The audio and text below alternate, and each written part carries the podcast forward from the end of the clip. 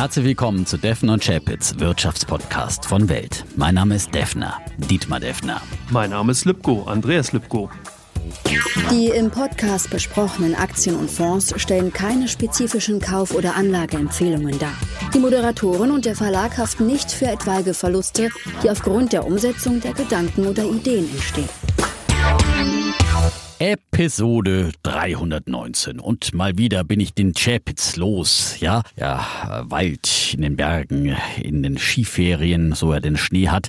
Äh, Grüße von hier aus auf jeden Fall. Und wie immer, wenn der Chapitz nicht da ist, dann äh, suche ich mir adäquaten Ersatz. Äh, und äh, diesmal ist die Auswahl gefallen auf einen langjährigen ähm, Experten bei mir in meinen Börsensendungen bei äh, Weltfernsehen und früher N24. Schon, wir haben festgestellt jetzt im äh, Vorgespräch, Gespräch, dass wir ja schon über 20 Jahre zusammen auch ähm, im TV Interviews gemacht haben. Und über all diese Jahrzehnte haben wir natürlich die Börse begleitet, ihren Auf und Abs. Und da gibt's viel äh, zu erzählen, viele Lehren, die wir daraus ziehen können und was auch für die neuen Generationen von Börsianern spannend sein wird. Ich begrüße ganz herzlich Andreas Lipko. Schön, dass du da bist, ähm, Andreas. Und äh, wir haben ja immer die Tradition, äh, wenn wir Gäste haben, dann gibt's den Elevator Pitch, also eine äh, Minute zum Vorstellen und deine Zeit läuft jetzt. Ja, vielen Dank, lieber Dietmar. Ich freue mich natürlich hier diese Position einnehmen zu können und auch von mir natürlich die Grüße ins Skigebiet. Ich hoffe auch, dass da zumindest mal eine Handbreit Schnee da ist, dass man Ski fahren kann. Ja, ich glaube und hoffe, dass dass wir in diesem Podcast ganz, ganz viele tolle Themen anschneiden werden. Wir werden natürlich auf unsere gemeinsame Vergangenheit zurückgucken. Da haben wir sehr, sehr viel erlebt. Wir haben ja bereits in der Vorbesprechung beide schon graue Bärte bekommen und ich denke, dass das auch sehr amüsant sein kann, in diesem Podcast eben über die Börsen zu philosophieren und natürlich auch einen kleinen Vorausschau zu wagen, welche Aktien interessant sein werden und könnten. In der Tat. Und jetzt hast du die Zeit gar nicht ausgenutzt, aber das ist okay. Deswegen sage ich vielleicht noch, dass wir natürlich auch über dein Buch reden werden. Und das hast du ja äh, so bescheiden, wie du bist, äh, einfach unter den Tisch fallen lassen. Äh, das wird einen großen Teil ausmachen. Das nämlich ganz brandneu, druckfrisch, wie man so schön sagt. Mhm. Die Druckerschwärze noch dran. Und das heißt, erfolgreich strategisch anlegen. Wer möchte das nicht? Und äh, dem kann geholfen werden. Auch darüber werden wir äh, reden. Ihr unkomplizierter Weg zum Börsenerfolg heißt der Untertitel. Und ich sage schon mal, das ist im Börsenbuchverlag erschienen. Für alle, die es nicht schaffen bis zum Ende oder bis zum bis zu diesem Teil des Buches. Denn vorher wollen wir ein bisschen natürlich äh, über dein Börsenleben mhm. äh, reden, ähm, wie du denn zur Börse gekommen bist. Da ist ja immer die Frage, was war denn die erste Aktie? Kannst du dich noch erinnern an deine erste Aktie? Ja, tatsächlich kann ich das. Eigentlich waren es ja drei Aktien dabei. An eine kann ich mich besonders erinnern. Mhm. Das war die Feber, die Vorgängeraktie, wenn man so will, von E.ON. Feber, ein bisschen sperrig damals für Vereinigte Elektrizitäts- und Bergwerksaktiengesellschaft. Solche Namen gab es tatsächlich damals mhm. bei solchen Unternehmen. Das war 1995, also auch schon ein kleines Weilchen her. Und äh, vielleicht. Wie alt warst du damals? Äh, damals 95 war ich 23 Jahre alt. Also ich bin noch nicht ah, so ein ganz, ganz Also du bist nicht ganz so ein Frühstarter, der jetzt schon so mit dem ersten Taschengeld Aktien gekauft hat, sondern mit 23 äh, sie ein bisschen Zeit gelassen hat und dann zugegriffen hat, ja. Genau. So ein Spätzünder am Aktienmarkt, ja. Wenn man so will, ja. Und wie kamst du der Aktie? Ja, im Endeffekt war es so, dass ich eine äh, Ausbildung zum Bankkaufmann damals gemacht habe und relativ schnell festgestellt habe, dass also wirklich die Aktienmärkte, Finanzmärkte, das ganze Geschehen dort mega, mega spannend und auch super interessant sein kann. Und demzufolge habe ich dann tatsächlich natürlich auch gleich ein Aktiendepot damals eröffnet. Ich habe ja auch schon angeteasert, es waren eigentlich drei Aktien. Der Vollständigkeit habe Hannover, Rück mhm. und Kali und ja. Salz waren das noch, die dann ebenfalls mit ins Depot Na, Die anderen beiden gibt es immer noch, ja. ja in, auch unter dem Namen, ja beziehungsweise K plus Essen, aber das ist ja nicht weit davon entfernt, Nein. die Kali und Salz. Ja. Genau. Und dann, und dann, hast du ein kleines Depot angelegt, ja, doch ein bisschen diversifiziert. Genau. Das, äh, ja.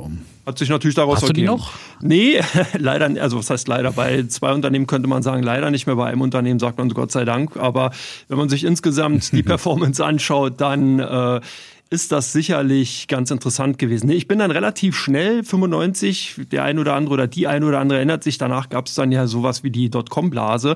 Da habe ich dann doch sehr, sehr schnell auf andere Unternehmen übergesattelt, die eher so aus hm. dem Hightech-Sektor und aus der damaligen Internetzeit Also vor der Blase gab es ja den Boom vor allem. Ja. Ne? Also das äh, ging ja da in den späten 90er dann erstmal los und da hatte man ja erstmal jahrelang Freude. Äh, kann ich mich auch äh, gut dran erinnern, als dann auch der neue Markt entstanden ist. Ähm, und äh, auch darüber wollen wir gleich nochmal reden. Aber vielleicht nochmal zu deiner, wie, wie kam es denn dazu, dass du eine, eine, Banklehre gemacht hast? Also eigentlich wollte ich Physik studieren und hatte das auch schon angefangen hm. zu tun, aber damals in den 90ern war es tatsächlich so, dass die Jobaussichten nicht so sind wie heute. Das heißt, Physiker wurden tatsächlich damals handverlesen eher gesucht, also bei Versicherungsgesellschaften und eben in Lehrinstituten. Und da habe ich halt überlegt, okay, was liegt auch äh, in der Nähe, beziehungsweise was hat mit Zahlenanalytik zu tun? Und das war dann im Endeffekt die Finanzwelt. Äh, zum Glück bin ich dann relativ schnell auf die Börsen- und Investmentbanking-Seite gewechselt, sodass mhm. das dann doch ganz äh, schöne Zeiten waren, die ich dann bis jetzt erlebt haben durfte. Mhm. Bei der Dresdner Bank hast du ja angefangen, die ist ja dann später fusioniert mit der Commerzbank mhm. oder geschluckt worden. Ähm, und äh, würdest du denn sagen, also wir haben ja viele Zuhörer, die auch äh, in dem Alter sind, wo man sich äh, um berufliche Entscheidungen kümmert und so weiter und die da ein bisschen auch schon ähm, Aktienlust und Börseninteresse haben. Würdest du immer noch sagen, so eine Banklehre ist für jemand, der ähm, interessiert ist an der Finanzindustrie ein guter Start? Ja, also man kriegt auf jeden Fall einen sehr guten Überblick Überblick und vor allen Dingen eine sehr breite Ausbildung. Also das reicht dann wirklich ähm, ja, von, ich sage jetzt mal profan Buchhaltung bis über natürlich dann nachher Verständnisse, kausale Zusammenhänge eben, wie die Finanzmärkte funktionieren, aber eben auch viele rechtliche Dinge. Also von daher tatsächlich, ja, diejenigen unter äh, den Zuhörern, die vielleicht überlegen, äh, eine Bankkaufmann oder Bankkauffrau Ausbildung zu machen, lohnt sich. Vor allen Dingen dann auch, wenn man danach vielleicht BWL studieren will oder irgendwelche äh, Finanzstudien entsprechend äh, fortsetzen will, dann ist das eigentlich auch schon ein guter Einstieg. Bildet zumindest mal eine solide Basis. Mhm. Und äh, für dich war diese Basis dann, du hast es ja angeteasert, äh, der, der Sprung an die Börse. Ja. Äh, du bist im zweiten Schritt dann Börsenmakler geworden an mhm. der Berliner Börse. Wie war das damals? Das waren ja noch Zeiten, wo wirklich an der Börse gehandelt wurde. Ja. Was waren da deine Aufgaben? Wie ging der Handel da vor sich?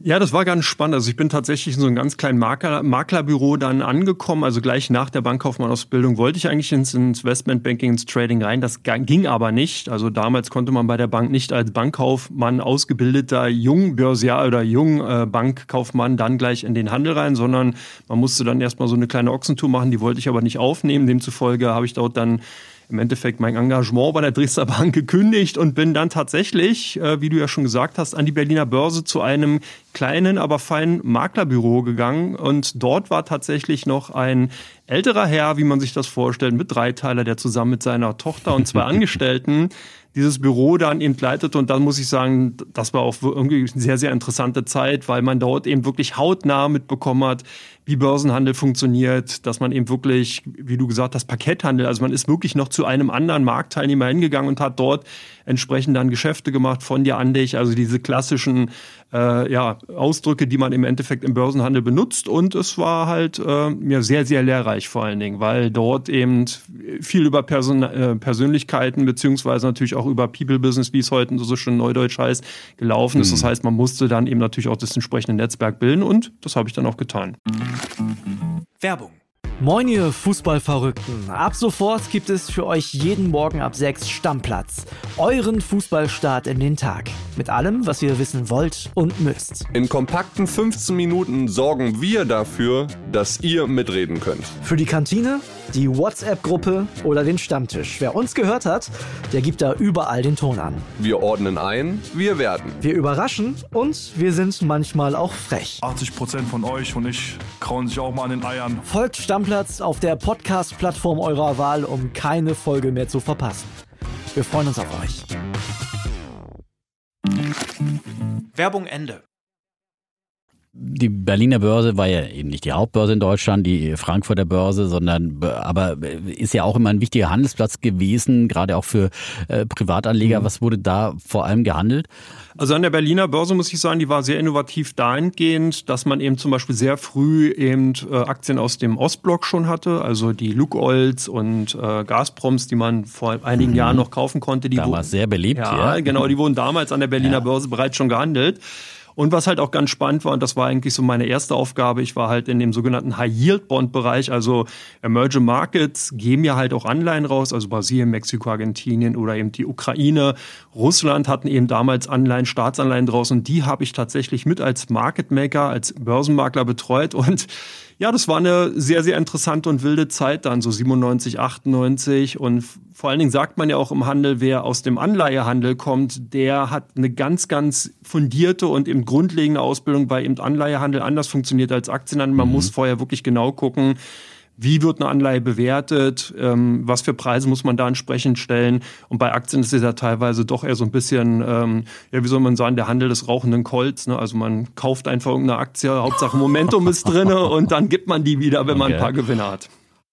Also das macht durchaus auch, auch, auch ein Makler, ja. Also äh, da wird schon auch, wurde auch damals zumindest auch noch, noch äh, auch äh, doch ziemlich gezockt dann quasi, auch äh, unter den äh, äh, quasi die Maklerbüros auf, auf Rechnung des Maklers. Ja, also damals kann man wirklich sagen, vor 2000 war da ordentlich äh, Drive drin, das kann man gar nicht anders formulieren. Also da haben wirklich viele, viele Marktteilnehmer noch ganz andere Möglichkeiten gehabt, zu handeln, Eigenpositionen zu fahren. Auch die Größe der Positionen, die waren damals komplett anders als heute. Also man hat wesentlich weniger Regulatorik gehabt, was nicht unbedingt gut sein muss, mhm. aber im Endeffekt eben auch natürlich ganz, ganz andere Bandbreiten bildet. Also ich habe halt damals wirklich alle möglichen äh, Anlageklassen gehandelt. Ich glaube, das kann man heute gar nicht mehr als Händler bei einer mhm. Bank.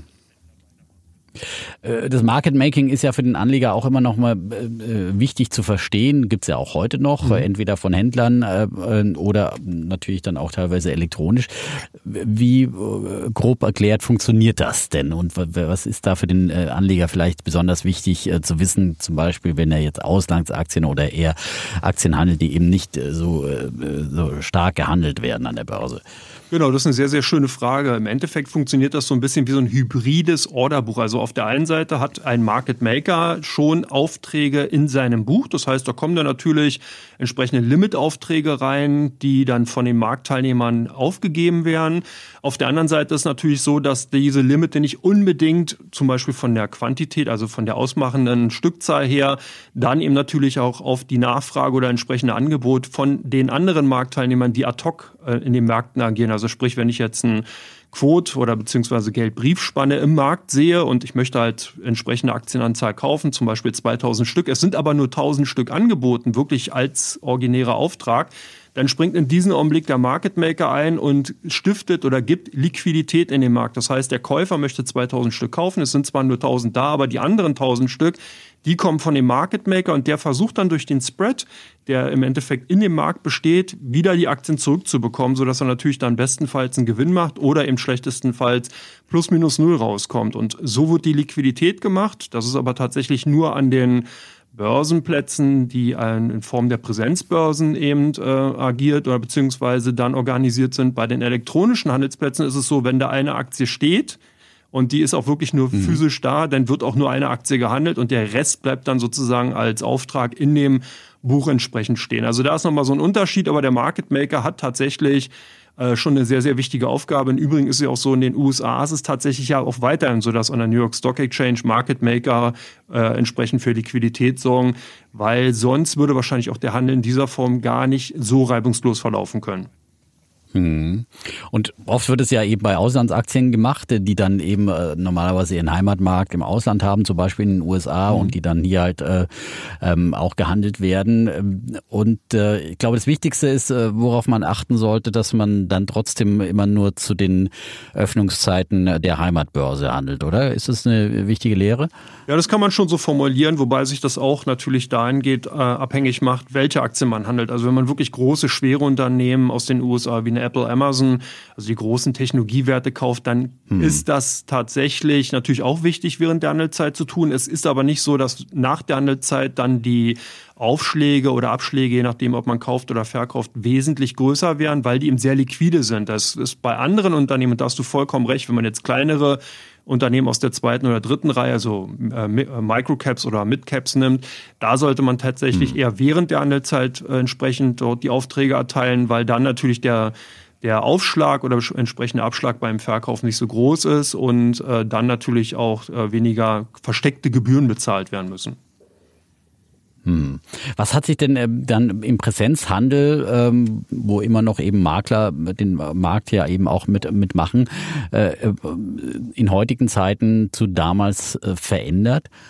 Ja, das ist natürlich ganz maßgeblich die Technologisierung. Das war ja auch ein Grund, warum ich dann später, ich bin ja dann nochmal nach Frankfurt gegangen und äh, bin dort dann auch 2012 auf die andere Seite gewechselt zu einer Eigenvermögensverwaltung, die mit dem algorithmischen Handel zu tun hat. Und das hat genau damit hm. zu tun gehabt. Ich habe irgendwann gemerkt, dass man als Makler nicht mehr so richtig Herr seines eigenen Orderbuchs ist, weil eben die hochtechnologisierten Marktteilnehmer einfach zu schnell und eben natürlich auch zu agil an den Märkten agieren, sodass ein Mensch eigentlich kaum noch eine Chance hat, bei diesem superschnellen Handel in irgendeiner Form noch mitmachen zu können. Und das hat sich nachher auch dann dahingehend bestätigt, als ich nämlich tatsächlich auf der anderen Seite war, habe ich das auch gesehen, was dort passiert, in was für ja, man kann schon sagen, Nanosekunden, Mikrosekundenzeiten entsprechend mhm. dort Orders ähm, generiert werden und in den Markt geschickt werden. Und äh, das kann man ja allein durch die Wahrnehmung, die ein Mensch hat, also 100 Millisekunden, ja eben man sozusagen überhaupt wahrnimmt, dass da eine Order reinkommt. Da haben die Maschinen schon teilweise 20, 30 Mal die Orders hin und her geschickt. Mhm. Ähm, aber bevor du zu dem, äh, äh, zu dem Haus, Handelshaus gegangen bist, äh, warst du ja dann eben noch ähm, auch eben am, am neuen Markt aktiv. Ja. Äh, und wie du gesagt hast, äh, an der Börse in Frankfurt. Ähm, wie, wie war die Zeit damals? Äh, wie gesagt, das war ja die, die größte Börsenparty aller Zeiten in, äh, in Deutschland. Ich war ja auch als Anleger mit dabei und dann äh, kurze Zeit auch noch als, als äh, Börsenjournalist, äh, wobei man sagen muss, als wir mit N24 gestartet sind, damals äh, 2000, im Januar 2000, war die Party auch bald vorbei. Und äh, das war ja auch so ein Indiz, dass viele Medien aufgesprungen sind, genauso wie viele andere auf diesen Börsenzug und dann eben ähm, auch noch Börsenfernsehen äh, exzessiv oder was immer Börsenmagazine, die kamen und auch wieder gegangen sind. Uns gibt's immer noch, mhm. äh, nicht mehr ganz so viel Börse wie damals. Aber ähm, wie gesagt, wie hast du diese Zeit erlebt, gerade wenn man da auf dem Parkett ist? Wie, wie war das?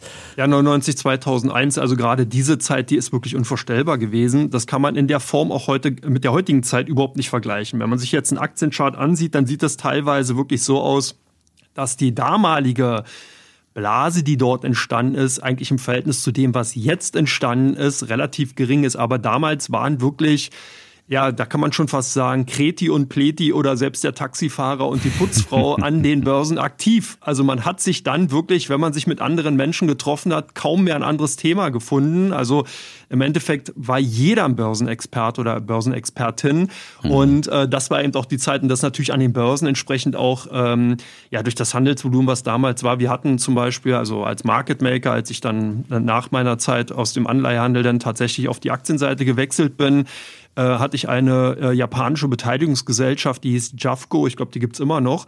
Ähm, die habe ich dann als Market Maker betreut. Da hatten wir mhm. teilweise mhm. mehr Handelsvolumen in Deutschland als an der äh, Heimatbörse in Japan. Also da, waren, da ging wirklich Millionen von Stücke um und teilweise habe ich sogar geschafft, an einem Börsentag, damals konnte man nur 999 Kursfeststellungen machen, die hatte ich dann auch teilweise ausgereizt. Also das ist heute nicht mehr vorstellbar, was damals passiert ist. Und da riefen mich dann also auch Privatanleger an, zum Beispiel bei einer Aktie kann ich mich auch entrinnen, in Sinn Yahoo Japan, die kosteten damals schon 3,5 Millionen ähm, D-Mark noch.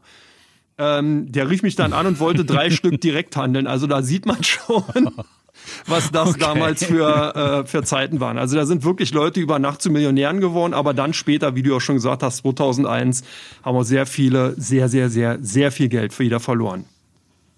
Mhm. Ja, bei Chafco war ich auch dabei. Ja, da habe ich dir aber auch mal ein paar Aktien abgekauft. Ja. ja. das war ja immer die Hoffnung, dass das wird die neue Softbank oder so. Ja, genau. Ne?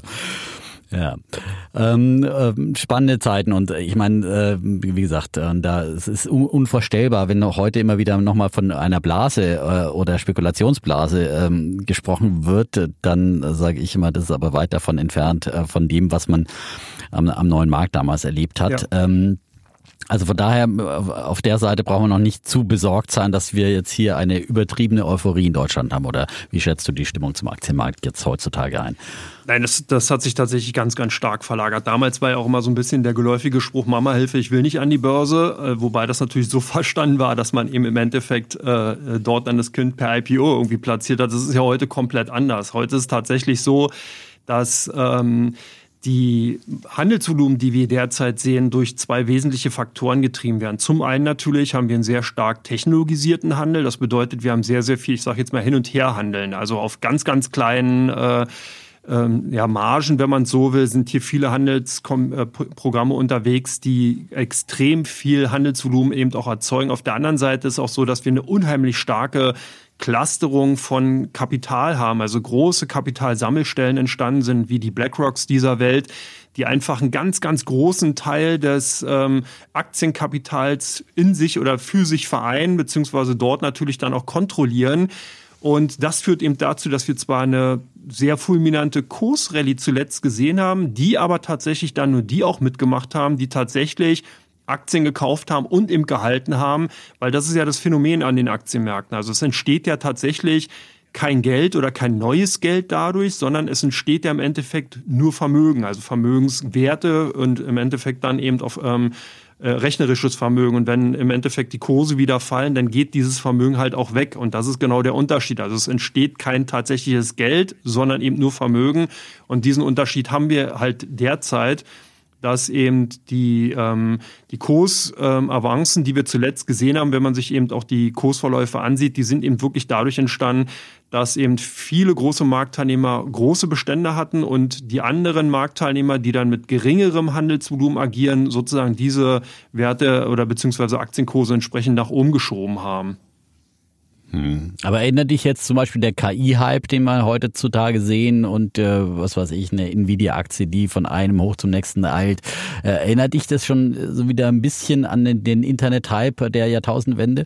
Ja, das ist eine sehr schöne äh, Frage und ich habe mir auch natürlich viele Gedanken gemacht, als auch dieses ganze Thema KI und mit der Nvidia und äh, gibt es ja noch Super Microcomputer und andere Unternehmen, die auch ebenfalls in dieser KI-Manie momentan so ein bisschen gefangen sind.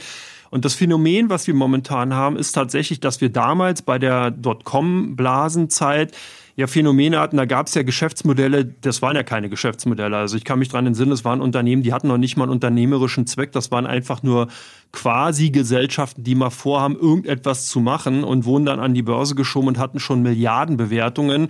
Und wir hatten auch Unternehmen, vielleicht dann sitzt du die auch nochmal dran, die hatten ja ähm, Umsatzgenerierung dadurch, dass man Geld verbrannt hat. Ne? Da gab es die sogenannte Burn Rate, da hat man dann ausgerechnet, wie lang können die mhm. Unternehmen das noch aushalten, sozusagen eben Geld zu verbrennen, was sie durch den Börsengang eingenommen haben und diese Unternehmen sind dann auch wirklich reihenweise gegen die Wand gefahren, also mit Ansage. Aber die Anleger haben trotzdem die Aktien damals gekauft, weil man eben gedacht hat, das Internet wird für diese Unternehmen solch eine massive Veränderung im operativen Geschäft äh, bringen, dass dahingehend dann auch irgendwann die operativen Erfolge durch Gewinne gezeigt werden. Was wir ja momentan haben, das ist bei KI wirklich der grundlegende Unterschied ist, wir haben ja wirklich Top-Unternehmen. Der Nvidia, die hat es in den letzten Jahren gezeigt, die hat ein gutes Management, die hat absolut gute Geschäftsfelder. Man war erst im Gaming-Bereich unterwegs, dann ist man eben im Server-Bereich, dann hat man sozusagen natürlich auch durch das Bitcoin-Mining äh, gute Quellen erschlossen, um eben Gewinne zu realisieren. Und jetzt hat man diese Technologie sozusagen adaptiert und in Richtung KI geschoben. Und das macht so spannend. Also die Unternehmung ist ja an sich noch nicht mal quasi teuer bewertet, sondern hat wirklich diese Zukunftsaussichten. Und das ist der grundlegende Unterschied. Deswegen ist auch so ein bisschen diese dieser Vergleich zu der damaligen Zeit etwas schräg, weil man den in dieser Form nicht anwenden kann. Es gab sicherlich auch Unternehmen in den letzten Jahren, gerade bei den Startups, wo man so ein bisschen die Frage hätte stellen können, sind da Parallelen vorhanden? Ja, sicherlich, aber das Unterschied oder der Unterschied genereller Natur ist, dass damals 90 Prozent der Unternehmen am neuen Markt einfach äh, sozusagen Unternehmen waren, die nur Geld verbrannt haben und keine Aussicht auf operativen Erfolg hatten, währenddessen wir heute wirklich sehr, sehr viele super, super interessante Unternehmen haben, die dann auch gezeigt haben, denk an eine Airbnb oder eine Uber, ja, wo man erstmal mhm. auch gedacht hat, die werden niemals Geld verdienen. Doch, die machen das. Und damit zeigt es eben auch, dass diese Geschäftsmodelle einfach erfolgstragend und natürlich auch zukunftsorientiert sind. Und ein paar äh, Internetgiganten aus der Urzeit äh, sind ja auch noch übrig geblieben. Äh, nicht allzu viele, aber, aber ein paar haben überlebt. Ja. Äh, und äh, einer davon ist Amazon. ähm, da hast du mir erzählt, dass wir, äh, die Amazon-Aktie war deine größte Fehleinschätzung. Was hast du da falsch eingeschätzt? Genau, da hast du gleich den Finger vollends in die Wunde gelegt. Das war tatsächlich so, das kann man sich. richtig reingedrückt. Richtig ja. reingedrückt, genau. das kann man sich gar nicht mehr so richtig vorstellen. Aber damals 2001, 2003 war wir tatsächlich in dem Handel oder in den Handelshäusern die Wette, wann Amazon sozusagen Insolvenz anmelden wird. Das Unternehmen hatte damals unvorstellbar also unvorstellbare große Summen, also mehrere Millionen, einen dreistelligen Bereich, also hunderte Millionen an Geld pro Jahr verbrannt, weil man einfach in Expansionen äh, entsprechend investiert hat. Also dieses Unternehmen hat sozusagen jahrzehntelang, kann man schon fast sagen, nur Geld verbrannt, um eben die Position zu festigen. Und da hatte ich tatsächlich gedacht, dass 2003, 2004 sogar noch äh, in dieser Zeit das Unternehmen es nicht überstehen wird und dass wir da klassischen eben auch einen von diesen vielen Dotcom-Blasenunternehmen haben werden, die sozusagen gegen die Wand fahren. Das Ganze ist nicht passiert. Ich muss auch sagen, danach war ich auch tats tatsächlich ab und zu mal wieder long, aber es gehörte sich tatsächlich von 2001 bis 2003 war ich wirklich eigentlich permanent die Aktie als Market Maker eher short als long. Mhm. Und äh, hast quasi dann auch viel Geld verloren für dein, für dein Maklerbüro. Teilweise, nein, das Gute ist ja als Market Maker, ist es ja tatsächlich so, dass man das ja innerhalb eines Tages die Position ja äh, wieder glatt stellt. Das heißt, ich mhm. ziehe die ja nicht über äh, die Jahre hinweg, sondern tatsächlich ist es so, dass man eben am Tagesende versucht hat, immer wieder die Bücher glatt zu machen. Aber du hast recht, natürlich habe ich da auch ein paar Mal vollends daneben gegriffen mhm. und äh, habe da sicherlich auch viel Geld mit verloren, ja. Ja, Amazon ist ja aber auch bei mir quasi mein größter Fehler des Lebens, habe ich auch schon öfters früher im Podcast erzählt, weil ich damals, damals war ich ja mutig, als die bei fünf Dollar ungefähr im Tiefskurs war und als diese ganzen Ängste da war, da kommt ja dann der Bulle und sagt, ha, und wenn sie doch überleben, dann gibt's doch da eine Chance. Und habe da zugegriffen und sie dummerweise mit der Lehre des neuen Marktes im Hintergrund, dass ja an Gewinnmitnahmen noch keiner gestorben ist, dann für zehn Dollar wieder verkauft oder für zehn Euro, also nach einem Verdoppler. Und äh, bereue es mein ganzes Leben Leben lang, äh, weil sie ja danach hunderte von Prozent gemacht hat oder tausende. Äh, und äh, das wären ja längst Millionen geworden. Aber gut, man soll ja keiner Aktie hinterher trauern. Ähm, aber trotzdem, das war für mich schon dann eben auch so die Erfahrung, dass man sagt, okay, Teilgewinnmitnahmen ist schön und gut. Auch bei 100 Prozent Verdopplung sage ich ja immer gerne mal die Hälfte verkaufen. Mhm. Und dann hat man aber immer noch seinen Einsatz und der kann dann weiterlaufen. Dann ist man weiter bei einer Erfolgsstory dabei. So zieht eben, eben jeder so seine, seine Lehren aus der Vergangenheit. Ähm, und ja, auf jeden Fall war diese Zeit für uns alle ja eine sehr prägende Zeit. Ähm, war aber nicht die einzige Krise, dann diese das Platzen der Dotcom-Blase, die sie ja über Jahre hingezogen hat. Äh, dann ging es ja äh, etwas heftiger äh, in kürzerer Zeit zur Sache, als 2007, 2008 dann die weltweite Finanzkrise kam, ausgelöst in Amerika und mit dem Lehman, mit der Lehman-Pleite dann natürlich einen neuen Höhepunkt erreicht hatte. Danach war aber auch noch nicht Schuss, Schluss. Also ging es ja noch bis die ins Jahr 2009 rein, also bis dann diese Markt Marktbereinigung vorbei war. Äh, wie hast du die Zeit an der Börse erlebt? Also das war wirklich tatsächlich die gruseligste Zeit, die man sich vorstellen kann, weil man dort wirklich gestandene Banker gesehen hat, die also auch schon mehrere Jahrzehnte im Handel tätig oder beziehungsweise im Banking tätig waren, die dann wirklich ihre Gelder damals von den Konten abgeräumt haben physisches Geld, äh, Gold gekauft haben und diese Goldbaren dann unter dem Bett oder wo auch immer versteckt haben. Das kann man sich heute gar nicht mehr vorstellen. Also es war wirklich so die, ja, die, die Phase ab 2007, 2008, als dann Beer Stearns, Lehman Brothers, viele große Banken wirklich ins Wanken geraten sind. Ähm, ja, und eben Lehman Brothers und Beer Stearns ja dann auch pleite gegangen sind, beziehungsweise übernommen wurden über in Nacht- und Nebelaktionen. Äh, das war eine Phase, die ist wirklich von massiver Angst geprägt gewesen. Und ich glaube, das muss man auch im Nachgang so ein bisschen auch relativierend sehen, was eben auch die Notenbanken natürlich daraus dann im Endeffekt gemacht haben durch die Niedrigzinsphase, die dann gekommen ist. Es war ja eine Phase, die hatte sich niemand vorher in dieser Form vorstellen können. Und man wusste einfach auch nicht, wie man da adäquat darauf reagieren kann. Also von daher ist das, was dann natürlich auch äh, später durch die ähm, ja, niedrigen Zinsen entstanden ist, ein Phänomen gewesen und Novum ja weitestgehend auch und äh, aber auf jeden Fall eine mega, mega lehrreiche Zeit. Also ich kann mich dran entsinnen, ähm, es gibt ja Hypothekenbankbriefe, das sind halt Pfandbriefe, das sind, wenn man so will, ähm, äh, mhm. Kredite, die mit Immobilien besichert sind und die sind zu der Zeit eigentlich immer hochliquide gewesen, ne? weil eben dieser Charakter der Immobiliensicherheit äh, dahinter stand. Und da sind also wirklich jegliche Banken waren da aktiv. Die Orderbücher waren voll normalerweise und der Spread, also der ähm, Abstand zwischen Geld und Briefkurs jeweils, also Ankauf- und Verkaufskursen, die waren, äh, der war super, super gering. Und genau in dieser Phase gab es wirklich Bücher, da war, da war nichts mehr los. Also da, die waren leer. Da waren keine einziger Auftrag war da drin, keine Bank wollte mehr was machen. Selbst teilweise, es gab Phasen, da wollten selbst die Zentralbanken nicht mehr in den Markt äh, intervenieren oder in irgendeiner Form was machen. Das kann man, wie gesagt, unvorstellbar. Und das ist dahingehend auch ein Negativbeispiel mhm. natürlich. Da, solche Phasen kann man dann eben auch mal erleben, wenn man eben mit Börsenhandel natürlich zu tun hat, klar. Mhm. Und entsprechend war es ja auch in der Realwirtschaft. Also im Prinzip haben ja alle äh, ihre Gelder eingefroren äh, und äh, keiner mehr irgendwie versucht, alles zu stoppen, was an Zahlungen auch in der Realwirtschaft äh, da war und an Aufträgen. Und das war wirklich, äh, als plötzlich wirklich auch die gesamte Weltwirtschaft ausgelöst durch eine Finanzkrise mhm. äh, äh, fast über die Klippe gesprungen ist. Ähm, das war wirklich äh, eine harte Zeit und eine, eine große Krise. Ähm, dann hast du auch noch die, die Euro-Schuldenkrise miterlebt, die hat sich ja auch über Jahre äh, hinweggezogen. Da gab es ja auch immer wieder äh, heftige Börsenturbulenzen ne, mit äh, der Sorge um Griechenland und Ansteckungseffekten. Äh, die hast du dann an der Börse, also an der Börse Frankfurt bist du erst 2010, habe ich genau. mir aufgeschrieben, ne? Mhm. gewechselt, ja genau. Und da hast du die erlebt. Was war da so eine Lehre aus der Zeit? Ja, auch da natürlich, dass eben Krisen ähm, die an den Finanzmärkten stattfinden, auch immer wieder neue Instrumente, neue Instrumentalien, beziehungsweise natürlich auch Vorgehensweisen von den entsprechenden verantwortlichen Politikern oder natürlich auch von den Notenbanken hervorrufen.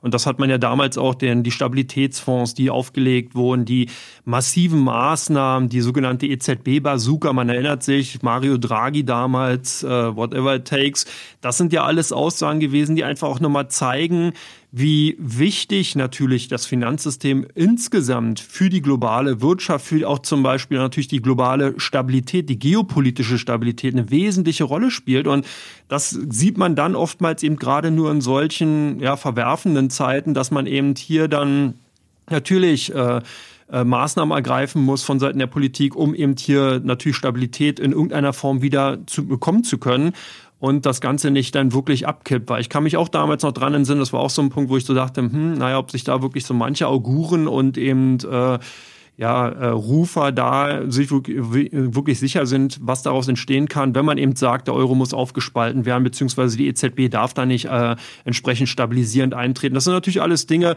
die äh, sich immer leichter sagen lassen und man die Konsequenzen dann auch nicht befürchten muss, weil die ja dann nicht eintreten. Aber insgesamt ist es auf jeden Fall besser, so wie es jetzt passiert ist, weil wir dadurch ja natürlich auch ähm, Frieden im Endeffekt in der Welt weiter zumindest mal bis 2019, 20 hatten und das dahingehend natürlich dann das auch gezeigt hat, dass eben diese europäische Idee ja doch eine zumindest mal schutzwürdige und natürlich auch entsprechend unterstützende ist. Also viele, viele Dinge, die, glaube ich, auch gerade, wenn man so ein bisschen mal den Blick weg von den Finanzmärkten hin in die Gesellschaften mhm. und in die Länder insgesamt wirft, sicherlich auch wichtig und richtig waren.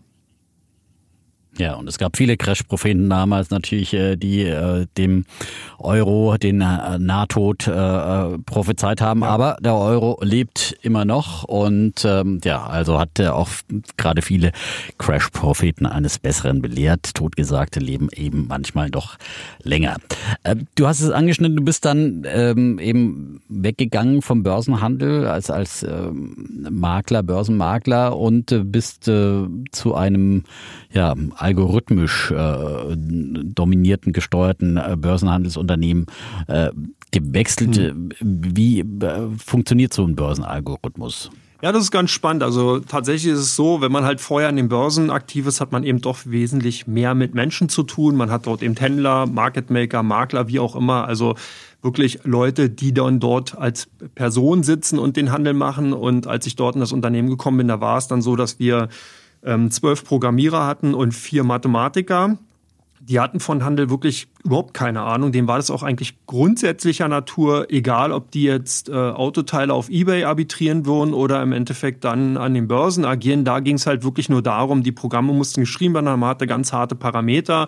Die werden entsprechend verglichen, also wirklich wie so eine Art Lochmaske. Da guckt man einfach rein oder durch und guckt, ob das Muster, was man vorgibt, dann passt. Und wenn das passt, dann generiert ein Algorithmus, also sprich dieses Computerprogramm, eine entsprechende Order und äh, äh, gibt entsprechend äh, natürlich dann diese Order in die Märkte rein und würde sofort den nächsten Parameter, den man reingegeben hat, natürlich aktivieren. Also hier ist überhaupt kein Raum mehr dafür, dass ein Mensch noch irgendwas macht, sondern das wird alles tatsächlich quasi 99 Prozent vom Computer gesteuert. Natürlich hatten wir auch ein paar Händler, die nannten sich damals noch äh, Market Operator. Die saßen eigentlich nur noch vor dem Bildschirm, haben geguckt, ob die Lampe noch grün ist, damit eben die Programme laufen. Wenn die rot war, dann hat man eben geguckt, warum läuft das Programm nicht mehr. Aber da war halt keiner mehr proaktiv wirklich im Handel tätig, dass eben irgendjemand da eine Aktie gekauft hat und äh, die dann wirklich händisch irgendwie ähm, entsprechend gepflegt, die Position, sondern das waren alles Computerprogramme, die sich äh, an den internationalen Märkten, ob das jetzt Rohstoffe waren, ob das jetzt im Endeffekt dann auch natürlich Aktien waren oder eben Derivate da eben äh, ähm, rumgetummelt haben und entsprechend ja dort versucht haben, Geld zu generieren, ja. Mhm. Und das war ja schon vor, vor zwölf Jahren. Äh, nun kommt äh, jetzt die KI immer mehr ins Spiel. Äh, glaubst du, dass äh, KI diesen algorithmischen Handel nochmal grundlegend verändern wird? Also hier muss man natürlich auch ein Stück weit verstehen, der algorithmische Handel hat halt äh, hat ja eigentlich zwei Richtungen, die er sich in den letzten Jahren entwickelt hat. Es geht hier einmal um Performance, also schnelles Agieren an den Börsen, schneller zu sein als die anderen Marktteilnehmer, damit man eben dadurch seinen Vorteil hat. Und der andere Zweig ist der, dass man eben eine Art ja, Automatisierung bei der Orderabwicklung hat. Das heißt, dass man, wenn man zum Beispiel größere Blöcke von Aktien oder Unternehmensbeteiligungen verkaufen will, dass man die halt nicht als eine Order an den Markt stellt, sondern dass man eben die aufteilt, dass man entsprechend dann eine gewisse Logik dahinter hat, um eben Marktschon nennt sich das Ganze, dann in dem Markt abverkaufen oder auch natürlich kaufen zu können. Das sind so ein bisschen diese beiden Beweggründe. Die KI, die wird mir momentan zu stark auch so als Allheil-Wundermittel oder eierlegende Wollmilchsau angesehen. Hm. Da, da, man darf halt auch einzig vergessen, um eben einen Algorithmus auch in irgendeiner Form natürlich konzipieren zu können, da braucht man doch noch ein bisschen menschliche Kreativität. Also man braucht natürlich eine Menge Know-how, aber eben auch so eine gewisse Idee, den Geistesblitz. Und den sehe ich momentan gerade was eben natürlich auch die Aktien- und Finanzmärkte angeht, bei KI in dieser Form nicht. Die können zwar garantiert sehr, sehr gut große Daten verarbeiten, die können sicherlich auch Muster erkennen, die ein Mensch in dieser Form so schnell nicht erkennen kann, aber der Mensch hat an sich doch noch eine, einen Vorteil, weil eben dieser dieses gewisse Quäntchen Unvorhersehbarkeit, also ich nenne es jetzt vielleicht auch mal Intuition, die so ein Mensch dann hat und sagt, Mensch, ich versuche das jetzt mal in dieser Form doch zu machen, obwohl es vielleicht erstmal keine erkennbare Logik hat. Das kann der KI in dieser Form erst, also jetzt zumindest noch nicht generieren. Und deswegen sehe ich da noch keine große Gefahr. Ich sehe es tatsächlich eher als Möglichkeit, damit eben jemand, der bisher vielleicht gar nicht so die Erfahrung hat und sich da so gescheut hat, einen Algorithmus mal zu programmieren, eher so ein bisschen als ja, Programmiersklave zu sehen. Also man kann dann der KI sagen, mhm. äh, schreib mir ein Programm, was das und das machen kann, aber genau die Input, äh, Input, also die Parameter dazu, die kommen natürlich dann noch, noch vom Menschen und das sehe ich momentan bei einer KI noch nicht. Mhm. Nun hast du deine langen Handels- und Wanderjahre dann äh, auch im Handel dann irgendwann beendet. Du bist äh, heute ja bei der Comdirect mhm. und bist da quasi in einer ähnlichen Mission unterwegs äh, wie wir Journalisten und Podcaster und Finfluencer, nämlich quasi als äh, Marktexperte und Markterklärer, sage ich mal. Ähm, wie genau würdest du deine Mission da beschreiben? Ja, mir ist dann schon natürlich auch, also 2016 bin ich dann wirklich aus dem aktiven Handel in der damaligen Form ausgestiegen, weil das dann auch sehr stressig natürlich irgendwann war und man sich irgendwann mal die Frage gestellt hat, will man das die nächsten Jahre noch machen? Und für mich war die Antwort ganz klar, nein, das will ich nicht. Und ich habe dann überlegt, natürlich, was kann man tun? Eine Menge Expertise aufgebaut aus den dann letzten fast 20 Jahren und in, wie, in welcher Form kann man das halt irgendwie anwenden? Und da ist mir dann natürlich auch, du hast ja auch schon bereits in der Anmoderation gesagt, dieser ganze Fokus oder beziehungsweise in den Vordergrund gerückt, dass, dass ich auch viel mit Medien schon zu tun hatte, immer wieder auch als Interviewgast angefragt wurde, von dir zum Beispiel. Und äh, mir das einfach auch eine Menge Spaß gemacht hat, in dieser Zeit halt ja Dinge darzulegen, versuchen eben sehr stark runterzubrechen, leicht verständlich darzulegen Und da hatte ich dann tatsächlich eben bei der Comdirect die Möglichkeit, diese Position einnehmen zu können. Das heißt dann eben durch Formate, die ich dort konzipiere, äh, ja, Kausalitäten in den Finanzmärkten darzulegen, zu erklären, Fragen von Zuschauern, von Kunden zu beantworten, zu Aktien, zu ja, Finanzmarktthemen, Börsenthemen. Und dieses Universum ist ja gigantisch groß. Das weißt du ja natürlich auch. Ihr macht den Podcast hier lang. Man kann zwei Meinungen natürlich einnehmen. Und genau das ist halt auch das Schöne. Also man hat, selbst wenn man gestern noch, sage ich mal, vielleicht die eine Seite vertreten konnte, weil man viele, viele Argumente hat, kann sich das über Nacht komplett ändern. Und dann ist man natürlich auch in der Verpflichtung zu argumentieren und zu erklären, warum sich die Situation geändert hat, warum man vielleicht jetzt auch anders denkt als gestern noch. Und da ist eben der Unterschied auch zur Politik, wo man es nicht macht. Da kann man sagen, was gestört mich, das Geschwätz von gestern. Da ist es an, an Finanzmärkten doch messbar, dass man eben dann sagt, die und die Argumente beziehungsweise die und die Punkte sind, die sind wichtig zu sehen. Die, Ver die Gewichtung hat sich verlagert, demzufolge sollte oder müsste man heute dann tendenziell eher in die Richtung gehen. Und das macht es eben natürlich auch so spannend, weil es ein extrem agiles und flexibles Umfeld ist und das mag ich eben. Hm. Und ja, in dieser Rolle als Börsenerklärer und äh, Marktversteher äh, ist dann auch dein äh, Buch entstanden, ja. das du jetzt äh, äh, geschrieben hast. Erfolgreich strategisch anlegen, ihr unkomplizierter Weg zum Börsenerfolg seit dem 18. Januar jetzt eben im Börsenbuchverlag erschienen. Worum geht's da? Wie würdest du das zusammenfassen? Was war die Idee hinter dem Buch? Also wer bis jetzt hier den Podcast gehört hat, der merkt ja auch schon, was da ähm, für viele Emotionen mit drin stecken, was man einfach auch an, an vielen tollen Erlebnissen hat und vor allen Dingen, was natürlich man auch äh, viele Fehler machen kann.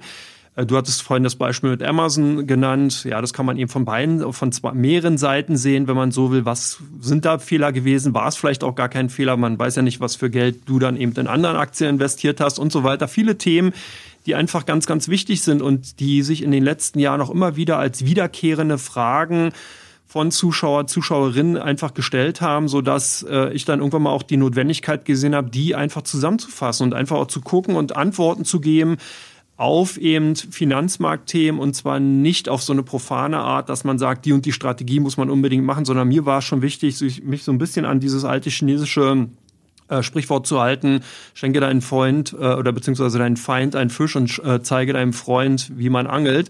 Und so ist das eben auch zu verstehen. Das heißt, in dem Buch sind tatsächlich all die Fehler und all die Erkenntnisse, die ich eben in den letzten jetzt mittlerweile ja schon über 25 Jahren machen konnte, zusammengefasst. Ich habe das auch immer wieder versucht, so runterzubrechen in meiner Art zum einen, also nicht wirklich zu hochprofessionalisiert und zu äh, steril, sondern wirklich nahbar, greifbar darzulegen, worauf man achten sollte, was eben wichtig ist, dass es tatsächlich auch jeder schaffen kann, wenn man bestimmte Regeln einfach auch beherrscht und befolgt. Das heißt, es gibt an den Finanzmärkten keine Markteintrittsbarrieren. Also man braucht im Endeffekt wirklich nur ein Depot, dann kann man loslegen und im Endeffekt sich mit den größten und hochtechnologisiertesten Marktteilnehmern messen. Und was halt ganz wichtig ist, ja, man kann auch dann Erfolg haben, selbst gegen solche Dickschiffe oder Haie, wenn man es so will, äh, ist tatsächlich eine gewisse Raum und ein Überlebensplatz eben da. Und das ist eben auch ganz wichtig und das habe ich versucht in dem Buch darzulegen. Ich denke, das ist mir auch gelungen, sonst würde ich ja auch nicht in dem Podcast hier sein.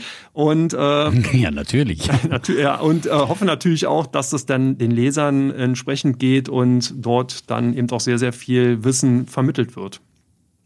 Ja, wir, und wir können ja mal ein bisschen was rausgreifen. Mhm. Ne? Wir können uns natürlich nicht das ganze äh, Buch vorstellen und die, äh, das ganze Wissen, das drin steckt, aber so ein bisschen äh, episodenhaft, würde ich sagen. Wir blättern einfach mal ein bisschen, ein bisschen rein ins, äh, auch ins Inhaltsverzeichnis. Also du hast am Anfang Einführung im Kapitalmarkt und da wird dann viel Grundlegendes erklärt. Das, glaube ich, braucht man den Defner und Chapitz-Hörer nicht mehr erklären. Ja? Die, da wissen die einigermaßen Bescheid. Ja, aber das kann natürlich, wenn Ansteiger, dann durchaus interessant. Was ich dann interessant finde, ist dann gleich dein zweites großes Kapitel, das über Überkapitel sozusagen, ist dann äh, eben nach den Grundlagen kommt gleich das Risikomanagement. Mhm. Warum kommt das denn so früh? Warum kommst du schon mit Risikomanagement, äh, bevor ich denn überhaupt irgendwie äh, überhaupt erstmal was gekauft habe, so ungefähr? Genau, weil das eben die maßgebliche äh, Voraussetzung ist, um an den Börsen und an den Finanzmärkten nachhaltig, nachhaltig erfolgreich zu sein. Wenn ich wirklich eins gelernt habe und wenn ich einen Unterschied zwischen institutionell erfolgreichen Anlegern und Marktteilnehmern und eben den meisten Privatanlegern sehe, dann ist es der, dass sich institutionelle Anleger immer erst zu, äh, immer zuerst fragen, was riskiere ich, um eine bestimmte Summe zu bekommen. Und Privatanleger sind halt von Natur aus, was ja auch schön ist, Optimisten und fragen sich, was bekomme ich und stellen sich oftmals nicht die Frage, was riskiere ich. Und das ist genau der grundlegende Unterschied. Und deswegen ist es so wichtig, hier nochmal wirklich klarzustellen, egal was man macht, egal welche Aktie oder welches Underlying Trading Vehicle, Anlagevehikel, ETF-Fonds man kaufen will, man sollte sich vorher immer bewusst machen, wie viel Risiko möchte ich eingehen? Und dann kommt oftmals die Antwort schon alleine, macht es denn Sinn, in Aktien zu investieren? Macht es nicht vielleicht mehr Sinn, ETF zu holen oder einen Fonds oder in Anleihen reinzugehen? Und dadurch ergibt sich das schon und deswegen spielt dieser Risikoaspekt für mich eine ganz, ganz wichtige Rolle. Mhm. Und ich habe auch versucht, das wirklich so runterzubrechen, dass man jetzt kein finanzmathematisches Studium braucht, um das zu verstehen, sondern wirklich an handhabbaren und nachvollziehbaren Beispiel einfach darzulegen und einfach auch nochmal diesen, dieses Bewusstsein dafür zu schaffen, wie wichtig das ist. Und das soll ja auch nicht langweilig sein. Wenn man das einmal gemacht hat, dann ergeben sich einfach viele Fragen, die man vielleicht im Vorfeld hat, konkludent von selbst. Die sind dann gelöst, weil man eben genau versteht, ah, okay, wenn ich mit dieser Sichtweise rangehe, dann kommen die Folgefragen eigentlich gar nicht mehr auf. Hm. Da gibt es eben zum Beispiel dann Unterkapitel Diversifikation als Mittel zur Risikominimierung. Äh, was sind da die, die wichtigsten Tipps, um äh, ein gut diversifiziertes Depot zu haben? Ja, ist auch eine schöne Frage dahingehend, weil man natürlich auf der einen Seite zu stark diversifiziert sein kann. Da hat man ja den Spruch im Kopf klingeln von Warren Buffett, der sagt, wer zu stark diversifiziert nicht, äh, weiß nicht, was er tut. Und auf der anderen Seite ist natürlich auch so, dass es oftmals gerade bei vielen jüngeren Menschen gibt, die so fasziniert von einem Unternehmen sind, dass man eben hier oftmals überhaupt keine Diversifikation mehr findet, sondern eben eine Aktie oder maximal zwei oder drei Aktien auf einmal dann in dem Depot sind und dadurch ein latentes Risiko einfach vorhanden ist, wenn es denn eben schief läuft, sozusagen dieses Depot gegen die Wand zu fahren. Man muss halt den gesunden Mittelweg geben und nehmen und finden. Und äh, ich habe in dem Buch eben einige Beispiele aufgezeigt, wie man das individualisiert machen kann, weil es hier keine Allheilmittel gibt. Man kann nicht sagen, die und die Aktien oder die und die äh, Anlageanzahl ist optimal, sondern es hängt natürlich von vielen Parametern ab. Was für eine Erfahrung habe ich im Endeffekt, was für ein Anlagehorizont und wie möchte ich mich positionieren? Und das ist eben genau in diesem Kapitel ganz gut dargestellt. Dann gibt's ein Kapitel Verwendung von Stop-Loss-Orders. Äh, da muss ich sagen, da habe ich auch so ein bisschen einen Wandel durchgemacht, äh, weil ich eigentlich immer so grundsätzlicher Gegner war von, äh, von Stop-Loss-Orders, weil man ja irgendwie so in seiner, gerade als langfristiger Anleger, in der, als der ich mich eigentlich sehe, dann oft dann ausgebremst wird mhm. äh, zu ungünstigen Zeitpunkten. Auf der anderen Seite habe ich gerade in letzter Zeit wieder gemerkt, dass man da wirklich sich sehr blutige Hände holt, weil man dann halt plötzlich Kursverluste von 70, 80 oder mehr Prozenten da in einer Position hat und die dann äh, fast nicht mehr aufholen äh, kann. Ähm, was ist äh, für dich grundsätzlich der Rat in Sachen Stop-Loss-Order? Sagst du, die sollte man grundsätzlich immer setzen? Und wenn ja, was ist denn so ein, so ein Bereich, wo man eine Stop-Loss-Order setzt?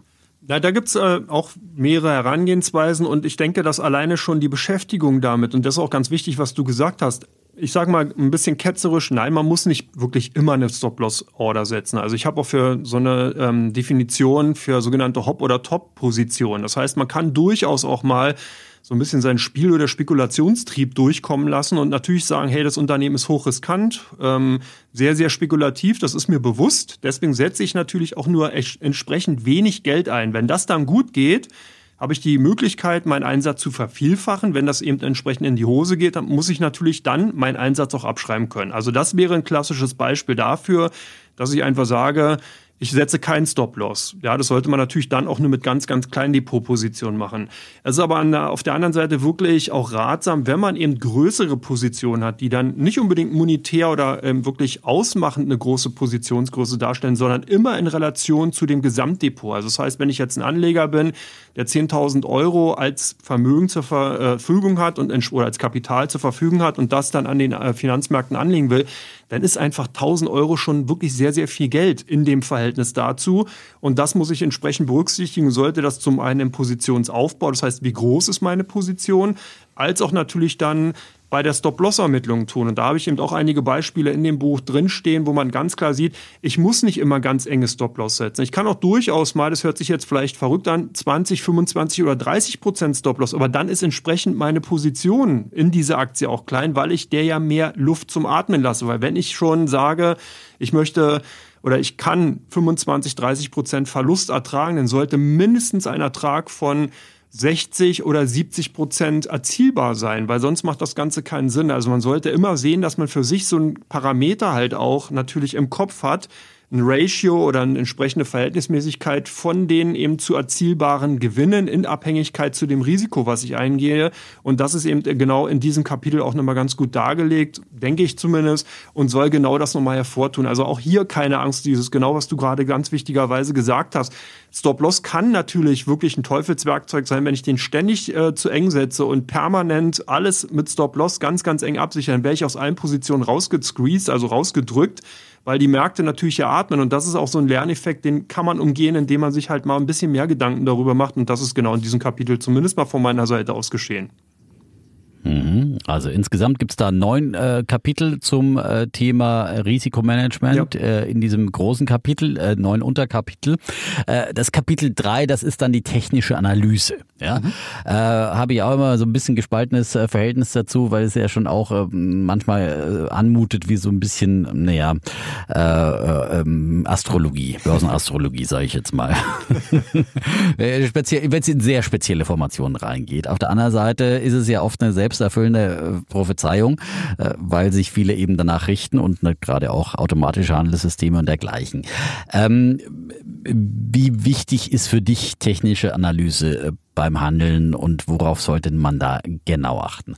Also ich habe bei dem Thema auch eine latente Ambivalenz einfach. Du hast schon auf der einen Seite recht, es ist schon sehr, sehr skurril und merkwürdig, was manche Leute aus einigen Charts dann eben auch herauslesen können, wollen und müssen aufgrund ihrer Kenntnisse in der Charttechnik. Auf der anderen Seite ist es aber auch ein gutes Hilfsmittel, aus meiner Sicht heraus, um einfach einen Überblick über die aktuelle Situation zu bekommen. Also halt wirklich, wenn man sich so ein Chartbild ansieht, dann ist es für Anfänger, Anfängerinnen einfach eine gute Möglichkeit zu sehen, wo befinde ich mich oder wo befindet sich der Markt, beziehungsweise das Underlying, was ich mir gerade anschaue gerade. Und dafür ist es eigentlich auch ganz gut. Der Mensch an sich tendiert natürlich auch dazu, Muster entsprechend zu erkennen und auch zu befolgen. Und das sind eben auch natürlich die grundlegenden Aspekte, die einfach auch in Charts sich immer wieder zeigen. Das heißt, hier hat man natürlich schon die Möglichkeit, bestimmte Ereignisse äh, gut darzustellen, die Reaktion des Marktes drin erkennen zu können. Dass man damit Prognosen für die Zukunft macht, das halte ich zumindest mal als sehr, sehr schwierig und fragwürdig. Es ist aber eine gute Möglichkeit, um zumindest so eine Art äh, Wahrscheinlichkeitszeit oder Wahrscheinlichkeitsaufenthaltsräume für Kurse darzustellen. Das heißt, ich gucke mir dann halt einen Chart an, sehe, okay, da geht Dynamik aus der Kurssteigerung von einer Aktie raus. Das könnte dann bedeuten, dass jetzt halt zukünftig vielleicht die Kurssteigerungen nicht mehr so stark stattfinden wie zuletzt. Ja, solche Rückschlüsse sind dann möglich, aber insgesamt sehe ich das auch sehr kritisch, dass man hier wirklich Herleitungen eben machen kann, dass ein Kurs von einem bestimmten Anlagevehikel in der Zukunft bei XY liegt.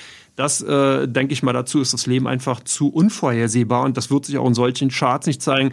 Da habe ich mich damals aus der Zeit, als ich ähm, bei diesem Eigenvermögen, Eigenvermögensverwaltungsunternehmen tätig war, da hatten wir uns mal den Spaß gemacht und haben tatsächlich einige Verteilungs- ähm, Parameter beziehungsweise Formeln über den Computer, äh, über die unsere Programme laufen lassen und da kamen auch Charts raus, die waren wunderbar interpretierbar, aber die waren alle äh, äh, computermäßig erzeugt. Da war kein einziger Kurs hat jemals in dieser Form stattgefunden beziehungsweise Chart wurde irgendwie gehandelt und trotzdem konnte man da Aufwärtstrend, Abwärtstrends, Brüche, was weiß ich nicht alles sehen und das hat mir halt mhm. nochmal gezeigt, dass, da, hast du schon recht, es ist schwierig, aber so als Status quo ist es auf jeden Fall interessant in der Anwendung. Und das habe ich eben auch nochmal dargelegt, mhm. dass es auch durchaus sinnhaft sein kann, diese zumindest mal in seinem Daily Doing an den Märkten mit einzubeziehen. Mhm. Auf was achtest du da besonders? Äh, Gibt es ein wichtiges Chartsignal, das für dich ganz äh, besonders wichtig ist? Also es ist ähm, natürlich auch davon abhängig, in was für Märkten man sich bewegt. Was für mich wirklich sehr, sehr hilfreich ist, ist, wenn ich mir zum Beispiel Währungspaare ansehe, also Euro, US-Dollar, US-Dollar, japanischer Yen oder auch Euro, japanischer Yen, wie auch immer, also diese ganzen äh, im FX-Markt handelbaren Währungspaare, da ist oftmals, äh, sind die Fibonacci Retracements beziehungsweise Fibonacci Projektionen ganz hilfreich. Warum? Weil wir hier Märkte haben, die stark trendorientiert sind. Also das ist in Anleihenmärkten, das ist in Rohstoffmärkten und das ist halt auch im, im FX-Bereich, also sprich in den Währungsmärkten so. Und man hat dort eben oftmals als Händler weniger die Möglichkeit, die makroökonomischen Daten während der Veröffentlichung umsetzen zu können. Das heißt, die kommen eben raus, bestimmte Daten, die wichtig sind, Zinsereignisse werden in den Märkten eingepreist und danach sind die Märkte wieder so ein bisschen ihrem eigenen Schicksal überlassen. Und in dieser Phase sind genau natürlich Hilfsmittel, die so eine Stütze geben, äh, oftmals gesucht und die finden eben gerade in Form von Fibonacci-Ansätzen da eine große Anwendung, sodass man eben die Möglichkeit hat, wirklich an einigen von diesen Punkten manchmal so eine Art Unterstützung oder Widerstände zu sehen, beziehungsweise natürlich auch, wenn man jetzt die zeitliche Projektion äh, nimmt, dass man da eben sieht, ah, okay, der Trend, den man gerade sieht, der kommt da so ein bisschen zum Stocken oder kehrt sich um. Das sind tatsächlich Dinge, die funktionieren eben genau wie du am Anfang auch schon gesagt hast, wahrscheinlich eher durch Self-Fulfilled Prophecy, also ne, an das, was ich denke, wenn viele das tun und entsprechend umsetzen, dann hat man eine Clusterung und diese Clusterung führt dazu, dass sie sich selbst bewahrheitet. Und äh, das ist im Endeffekt zum Beispiel ein Ansatz, den nutze ich zumindest mal, um eben äh, zu verstehen und zu sehen, in welcher Phase sich entsprechende Währungspaare dann befinden. Mhm. Verlassen wir mal die technische Analyse, kommen wir zum Kapitel 4, das ist die Fundamentalanalyse.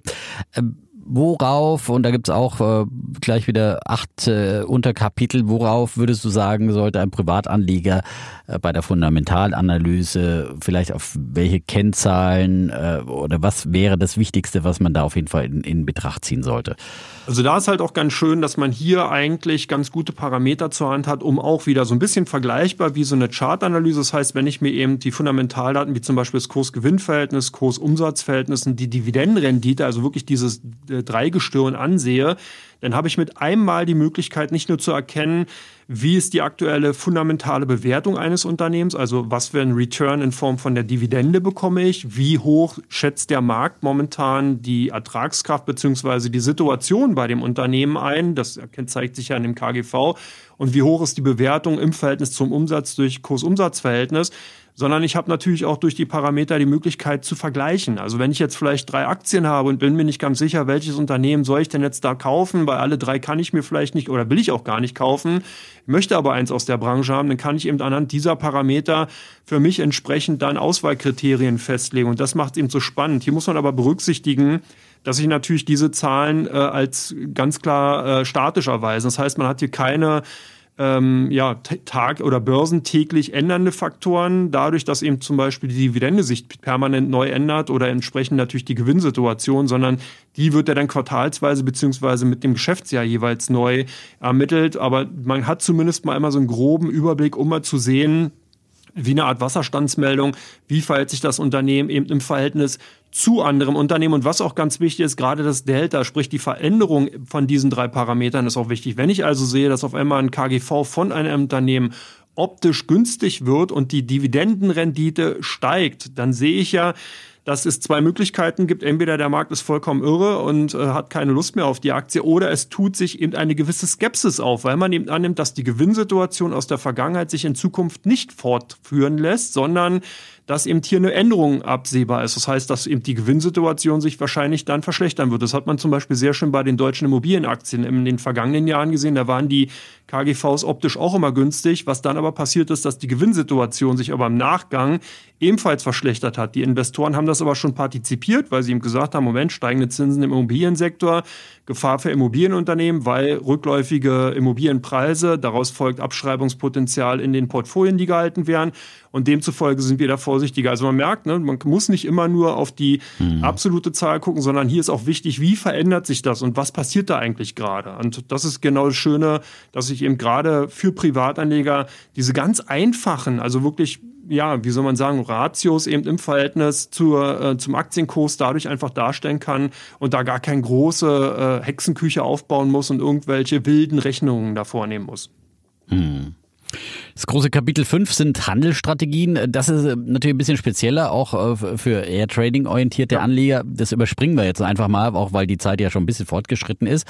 Ähm, und äh, kommen zum Kapitel 6 Trading Psychologie. Aber das ist ja wieder, das gilt für Trader wie für Investoren, die Psychologie, die uns ja immer ein, ein, oft ein Schnippchen schlägt. Und Costolani hat ja gesagt, an der Börse sind ja 90 Prozent mindestens Psychologie. Ähm, und da ist immer die große Frage, Frage, wie kann ich selber mich und äh, unter emotionale Kontrolle bringen, dass ich eben äh, den psychologischen Fallen, die anderen verfallen und die andere tappen vielleicht nicht reintappe. Was sind denn so die, die, die größten psychologischen, emotionalen Fehler, die man macht und wie kann man sie äh, vermeiden?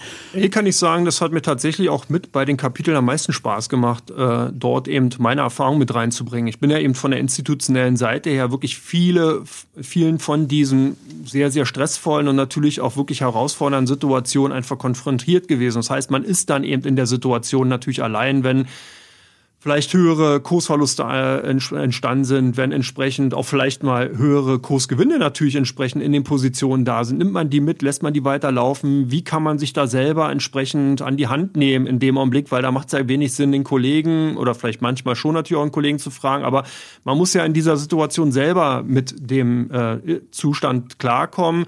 Und da habe ich genau in diesem Kapitel einfach auch natürlich mal die, ja, die Situation beschrieben, die mir selber unterlaufen sind, als auch die, die klassischerweise wirklich jeder Privatanleger durchmacht. Du hattest ja vorhin auch schon mal eine genannt, ne? nichts ist schlimmer als entgangene Kursgewinne, die äh, tun fast mehr weh als im Endeffekt wirklich realisierte Kursverluste. Und äh, das sind alles Dinge, das kommt natürlich aus dem Behavioral Finance und ähm, die sind einfach auch wichtig und zwar ein, um den Spaß natürlich auch an der Sache mitzuhalten, weil nichts ist schlimmer, wenn man nachher anfängt oder beziehungsweise man fängt mit viel Freude und mit viel Eifer an, in den Finanzmärkten zu agieren und hier geht es gar nicht mal ums Trading, sondern auch ums Investing und man merkt dann irgendwann, oh, ich komme damit einfach nicht klar. Der Druck ist da, es macht irgendwie keinen Spaß, ich habe Angst, Kursverluste äh, hinnehmen zu müssen und so weiter. Also man ist dann ja eigentlich, und das ist das übergeordnete ähm, äh, Phänomen dabei, sich, fühlt man sich so ein bisschen ausgeliefert. Und genau dieses Kapitel geht darum, um die Situation zu kontrollieren. Das heißt, wenn ich eine stressvolle Situation kontrolliere, dann bin ich Herr über der Situation und kann selber entscheiden, ziehe ich jetzt die Reißleine oder nicht? Und darum geht's. Und das ist genau das Wichtige bei dem Part in Psychologie, in den Finanzmärkten. Man muss jetzt kein Psychologiestudium absolvieren, aber man muss einfach eine gewisse innere Ruhe und auch natürlich Zuversicht beziehungsweise natürlich auch entsprechendes äh, Selbstbewusstsein haben. Und das kommt eben durch entsprechendes Wissen, was man sich aneignet, durch entsprechend natürlich auch die Strategien, die man dann hat und natürlich auch dadurch, dass man einfach weiß, ah, okay, ja, Gier äh, und im Endeffekt Angst, das sind die beiden Treibkräfte an den Börsen. Und wenn man sich selber denen so ein bisschen durch eben ein paar Mechanismen, die in dem Buch auch erklärt sind, stellt und einfach auch entsprechend ausschalten kann, dann hat man auch wirklich lange, lange, lange Spaß an dem Agieren an den Märkten. Und ich meine, ich kann es ja sagen, ich bin wirklich über 20 oder fast schon 30 mhm. Jahre dabei. Du kennst das auch. Wenn, ja, wenn es keinen Spaß machen würde, dann wären wir beiden, glaube ich, eher Masochisten. Genau, aber der Punkt ist ja, dass viele von damals auf der Strecke geblieben sind, ne? ja. weil sie eben diese, äh, diese Emotionen dann nicht mehr in den Griff bekommen haben und äh, mit äh, gerade mit Verlusten und nicht mehr umgehen konnten. Und deswegen haben wir ja eine ganze äh, Börsengeneration am Ende dann wieder verloren. Ne? Die Generation neuer Markt ist ja zum ganz, ganz großen Teil dann äh, wieder mit großen Verlusten ausgeschieden und hat sich geschworen, nie wieder Aktien. Und das nochmal dieses Trauma den Kindern auch nochmal weitergegeben. Deswegen hat es ja nochmal eine, fast eine Generation wieder gedauert, bis, bis äh, deren Kinder jetzt doch sich langsam wieder äh, an die, äh, an die Börse wagen. Die Generation äh, Corona, äh, die, äh, da kam jetzt auch wieder ein bisschen äh, schlechte Erfahrungen machen müssen, aber ähm, zumindest gab es eine neue Börsengeneration. Und äh, ja, wie gesagt, äh, um diese Fehler zu vermeiden, äh, sollte man sich mit solchen Fragen beschäftigen.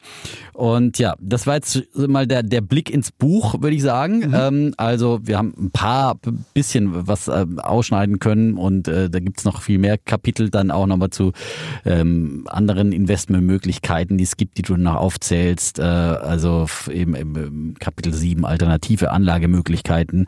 Da geht's über Kryptowährung, Hedgefonds, Immobilieninvestitionen, Rohstoffe, Kunstinvestitionen und so weiter mhm. und so fort. Und zum Schluss gibt's noch ein Kapitel Glaskugel im Einsatz, Fazit und Ausblick, wo nochmal auch ein bisschen äh, zusammengefasst wird. Ähm, aber wir wollen natürlich, wenn wir jetzt hier einen Börsenprofi haben, auch noch ein bisschen äh, mit den aktuellen Märkten uns äh, beschäftigen. Ähm, und äh, nochmal gesagt, also das Buch ähm, heißt äh, Erfolgreich strategisch investieren und ist im Börsenbuchverlag erschienen. So, wer da mehr wissen möchte. Andreas Lipko, der Autor. So, und jetzt nochmal ein Blick auf die, auf die Märkte aktuell. Ja, ähm, wir sind beim DAX so knapp unter Allzeithoch. Äh, wir haben äh, letzte Woche ja nochmal einen Punkt draufgelegt, ein neues Allzeithoch geschafft bei 17.004 Punkten. Wie, wie geht's weiter im DAX? Äh, was ist denn da dieses Jahr noch drin aus deiner Sicht? Na, zumindest mal wird das erste Halbjahr gerade, was die DAX-Titel angeht, ein sehr, sehr herausforderndes bleiben. Du hast ja schon gerade schön beschrieben, wir kommen ja einfach nicht über das Rekordkursniveau von 17.010 Punkten rüber, sondern immer wieder ist da so ein bisschen die Handbremse, die dann vollends angezogen wird, sodass also der DAX dann eben ausgestoppt wird, beziehungsweise dann eben den Rückwärtsgang einlegt. Und die Situation ist natürlich genau der Tatsache geschuldet, dass wir schon viel, viel vorweggenommen haben. Ich glaube nicht, dass wir äh, ein sehr, sehr schlechtes Börsenjahr sehen, weil ich kann mir durchaus vorstellen, das zweite Halbjahr wird sehr, wirklich sehr interessant sein. Ich glaube auch, dass wir da neue Höchstkurse sehen werden im DAX. Da ist also ordentlich Potenzial noch drin. Aber eben das erste Halbjahr wird davon gezeichnet sein, dass wir viele Fragestellungen in Bezug auf, wie geht die Zinspolitik in Europa weiter, wie wird die konjunkturelle Situation sein, werden die Unternehmen auch wirklich so schnell wieder Gewinne machen. Und da haben wir auch schon schöne Indizien natürlich durch die Berichtssaison äh, bekommen, zum Beispiel jetzt gerade aktuell durch von Infineon in der letzten Woche waren denn, oder in den letzten Tagen SAP Sartorius, also sehr, sehr heterogenes Feld. Und das zeigt sich momentan. Also der Markt will schon tendenziell nach oben, aber man braucht noch ein bisschen Geduld. Das heißt, ich denke, dass wir hier tatsächlich erstmal noch so im Bereich 16.800, 17.000 hin und her pendeln werden, bevor dann zum Jahr, also zur zweiten Jahreshälfte, vielleicht auch eher zur ähm, dann dritten beziehungsweise vierten Quartal 2024 so ein bisschen der Befreiungsschlag kommt, weil sich dann einfach viele gordische Knoten oder der gordische Knoten mhm. zerschlagen wird und dann eben auch der Markt nach oben laufen kann. Und was, was, wie weit wird er dann laufen, deiner Meinung nach? Na, sind dann 18.000, 19.000? Manche sagen ja, sehen schon die 20.000 für dieses Jahr. Was, was, würdest du da so sehen? Also Welchen eine Tausenderzahl? genau, wenn schon, dann richtig. ähm, ja, ich denke, mhm. dass wir eher so in dem Bereich 17,6 äh, bis 17,8 äh, durchaus reinlaufen können. 18.000 vielleicht wünschenswert, wenn es eben ein Über hinausschießen geht. Ich denke, wir werden ein durchschnittliches oder ein gut durchschnittliches Börsenjahr sehen, was ungefähr so bei 7 bis 8 Prozent Performance liegen könnte. Aber wie gesagt, nicht in einem Zug und auch nicht als Free Lunch oder Einbahnstraße, sondern eben mhm. auch mal mit den ein oder anderen Korrekturerscheinungen. 18.000 ja. und darüber sehe ich momentan nicht, weil mir da einfach die Nachhaltigkeit der Gewinnentwicklung fehlt und ich auch einfach die, gerade speziell die deutsche Konjunktur in der europäischen Landschaft als doch momentan eher schwachbrustig sehe. Hm. Also ähm, Einbahnstraße ist die Börse sowieso nie. Nee. Das, äh, das wissen auch die Börse, die, die Defner und Chapitz-Hörer schon. Aber da kann man nie oft genug betonen. Ne? Also das äh, und ähm, auch ein Börsenhändler und Buchautor hat äh, die Weisheit nicht mit den Löffeln ge äh, gegessen. Ähm, aber trotzdem möchte ich von dir vielleicht nochmal drei, drei ähm, deutsche Aktienfavoriten hören. Was, was äh, gefällt dir momentan da besonders gut? Also ich würde tatsächlich hier eher in den zyklischen Bereichen mal fischen gehen. Das heißt also, mir gefällt momentan die Mercedes-Benz Group ganz gut, wenn man also aus dem, in dem Automotive-Sektor mal sein Glück versuchen möchte oder beziehungsweise dort die Anlagen tätigen will. Dann finde ich eine BASF aus dem zyklischen Bereich ganz gut. Europas größter Chemiekonzern. Da ist es eigentlich nur eine Frage der Zeit, bis dann eben natürlich auch die globale Konjunktur Abstrahleffekte auf BASF haben wird und natürlich auch die Erholung im Automotive-Sektor einfach auf BASF abstrahlt, weil die ja eben sehr maßgeblich davon abhängig sind, dass eben zum Beispiel hm. die Schall- und Dämmstoffe aus dem Automotive-Sektor natürlich als Grundlagen eben die Produkte von BASF haben. Und last but not least, wer sagt, oh nee, zyklische Werte müssen nicht sein, finde ich tatsächlich eine Deutsche Telekom gar nicht mal so unspannend und eine RWE, äh, wenn man es dann eben eher im Bereich der Versorger haben will. Hm. Auf jeden Fall haben wir da schon mit den vier Werten da eine kleine äh, äh, Branchenmischung ja. durchaus. Ähm, das also Deutschland. Äh, in den USA, da gibt es ein großes Ereignis in diesem Jahr, äh, das ist die Präsidentschaftswahl. Mhm. Ähm, und äh, Trump steht ante portas, also es wird äh, doch, äh, ja, man muss äh, einfach damit sich auseinandersetzen, dass er möglicherweise Präsident wird, was natürlich für die Weltwirtschaft schwierig sein könnte, weil er bekannt ist unter anderem für äh, Handelskriege, die er anzettelt. Aber was heißt das, äh, eine Präsidentschaft Trumps, was hieße das denn für die US-Börsen? Wären die dann eher der Gewinner oder würden die darunter eher leiden, nach deiner Meinung? Also ich denke, momentan ist natürlich schon so, dass dann eben der klassische American Home Bias äh, stark an den Vordergrund kommt. Das heißt also, dieser America First Ansatz, der von Donald Trump sehr stark nach vorne gekehrt wird, führt natürlich dazu, dass die Binnenkonjunktur in den USA stärker in den Vordergrund auch bei den Investoren rücken wird und dass man eben verstärkt auf Unternehmen setzt, die dann eben ihren Fokus auf den Binnenmarkt USA haben. Hier ist es dann natürlich dann vielleicht eher ratsam, sich auf genau solche Unternehmen natürlich auch zu fokussieren. Das heißt, man sollte oder könnte dann ja eben auch wenn man im Technologiesektor zwar bleiben will, aber eben einen sehr starken äh, Effekt eben von den amerikanischen oder von einer weiteren und, äh, Erholung in den amerikanischen Binnenmarkt haben will, auf zum Beispiel eine Microsoft oder eine Amazon setzen. Wir hatten die am Anfang, deswegen sollten wir die vielleicht auch mit am Schluss mit reinnehmen. Amazon ist einfach ein klasse Unternehmen. Die haben ganz, ganz äh, interessante Ansätze. Die sind in vielen Bereichen unterwegs, äh, in vielen wichtigen äh, Bereichen sind international gut aufgestellt, sowohl als auch in den USA. Also neben Walmart wirklich ein ganz, ganz großer, gigantischer Handelskonzern. Microsoft muss man nicht viel erzählen, klar, mega breit aufgestellt, ebenfalls ganz, ganz großer Fokus auf USA, ganz wichtiges Unternehmen, große Einflüsse, auch sehr stark natürlich mit dem amerikanischen Binnenmarkt verbandelt. Wer es so ein bisschen mehr in die Old Economy Richtung haben will, mir gefällt eine Walt Disney Corp äh, Company gar nicht mal so verkehrt. Ich finde die ganz spannend. Auch hier Fokus auf die möglichen Erholungen der Ressorts, dass eben wieder mehr Menschen einfach entsprechend nach Disneyland gehen, mehr die Reiseaktivitäten von diesem Konzern nutzen, als auch natürlich die gigantisch große Medienbibliothek, die die haben. Das ist ja nicht nur Walt Disney, äh, ist ja nicht nur Mickey Mouse und Donald äh, Duck, sondern die haben Marvel, die haben im Endeffekt die Star Wars mhm. Saga und so weiter. Also viele, viele Titel und Möglichkeiten, äh, wo man eben zukünftig einfach auch natürlich noch wesentliches Geld verdienen kann. Und was mir noch ein bisschen, äh, also welche Unternehmen mir da ganz gut gefällt, sind die Snowflake. Das mhm. ist eine Software as a Service Company. Die sind einfach sehr, sehr innovativ. Warren Buffett war da auch mal als Investor mit dabei. Mir gefallen die eigentlich ganz gut. Die sind so ein bisschen im Cloud-Bereich unterwegs. Cloud wird weiterlaufen und hier hat man eben ein Unternehmen, was eben aufgrund der starken Fokussierung und der Hochtechnologisierung in dem Bereich eine äußerst interessante Ausgangssituation hat. Und ich denke, dadurch auch davon profitiert profitieren wird, dass eben der Fokus wieder mhm. auf Amerika liegen wird. Ja, super. Vier Aktien aus Amerika, drei aus Deutschland. Äh, dann machen wir doch weiter bei Weltumrunden. Das, dafür sind wir in diesem Podcast auch berühmt. Äh, Japan äh, ist ja ein Markt, der gerade äh, total im Kommen ist. Und äh, man hätte es ja kaum glauben können, dass die jemals wieder äh, an ihr Allzeithoch aus Ende der 80er, das hast du ja noch nicht als Börsenhändler noch nicht so richtig aktiv miterlebt. Ne? Ja, Und als, als Börsianer, ähm, du hast ja die erste Aktie erst 93 gekauft wenn ich mich erinnere. 95. Nee, 95. 95, ja. Ja, nochmal nachgeblättert hier. Äh, nee, aber äh, Ende der 80er, da war ja dieser äh, berühmte Japan-Boom und der Nikkei war um die 40.000, mhm. aber er marschierte tatsächlich wieder in diese Richtung. Ähm, du hast Japan auch schon länger auf dem Zettel. Mhm. Was äh, gefällt dir an Japan? Welche, welche Aktien findest du da spannend? Ja, Japan ist halt dahingehend interessant, weil die Bank of Japan wirklich eigentlich die Innovationszentralbank ist, die es weltweit gibt. Also die sind mit Erfinder von Quantitative Easing, also sprich diesen ganzen Maßnahmen, die nachher auch die US-Fed und also US-Notenbank und die EZB, die Europäische Zentralbank gemacht haben.